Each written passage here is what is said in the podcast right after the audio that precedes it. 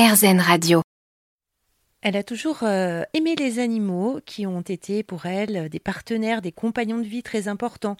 Elle a toujours cherché aussi à faire euh, quelque chose pour eux. Alors en fin de carrière d'avocate pénaliste, euh, maître Isabelle Garbi-Terrain a décidé de se lancer dans la défense des animaux, la défense pénale des sans-voix comme elle l'appelle. Alors vous avez défendu des, des chiens, des chats, quel type d'animaux? Alors je ne fais plus que ça.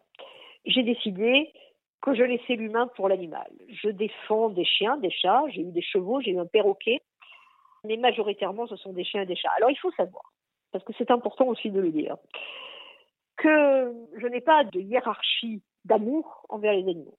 Pourquoi je ne défends pas les vaches, les moutons Parce que ce n'est pas ma sphère de droit. C'est du droit public tout ça, ou du droit rural. Ce n'est pas ce que je sais faire. Moi, ce que je sais faire, c'est le droit pénal. Donc le droit pénal ne concerne que les animaux apprivoisés ou captifs ou tenus en captivité. Voilà. Donc euh, je ne défends que les animaux dont la défense dépend du droit pénal. Je veux mettre au service des animaux ce que je sais faire de mieux. Alors il y a de plus en plus d'avocats comme vous qui défendent les droits des animaux? Et je suis contente de voir que d'autres personnes le font comme moi parce qu'ils sont les grands oubliés du système judiciaire, il faut que ça change. Et c'est en train de changer. Euh, la défense pénale de l'animal, c'est une contrée pratiquement vierge. C'est en balbutiement. On, assiste au premier procès, enfin depuis quelques années maintenant, mais moi j'ai assisté aux premières incarcérations pour, des tortionnaires d'animaux.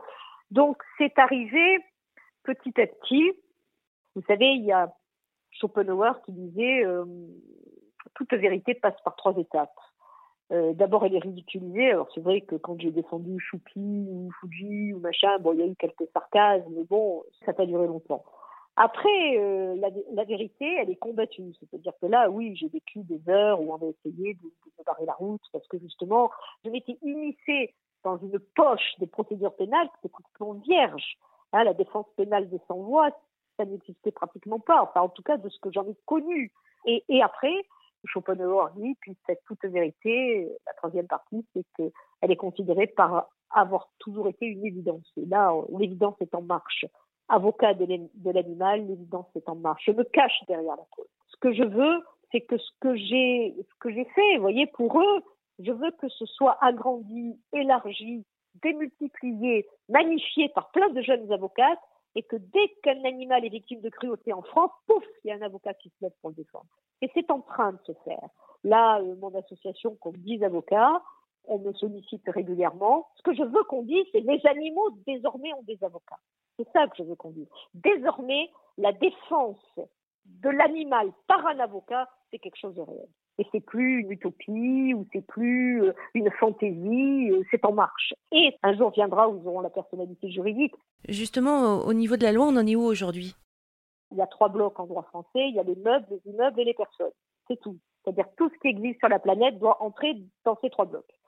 Donc, euh, les animaux sont toujours régis par le droit des meubles. Voilà. Donc ça, ça va pas pouvoir durer jusqu'aux cerises. C'est une ineptie judiciaire. Donc, euh, je milite, si vous voulez, pour qu'il y ait un quatrième bloc qui englobe le vivant. Un jour viendra, ils auront la personnalité juridique. Maître Isabelle Garbi-Terrain, qui défend les droits des animaux, la défense pénale des sans-voix, comme elle l'appelle, elle est à Aix-en-Provence. Et pour avoir plus d'informations, rendez-vous sur la page Facebook de son association Défense et dignité animale.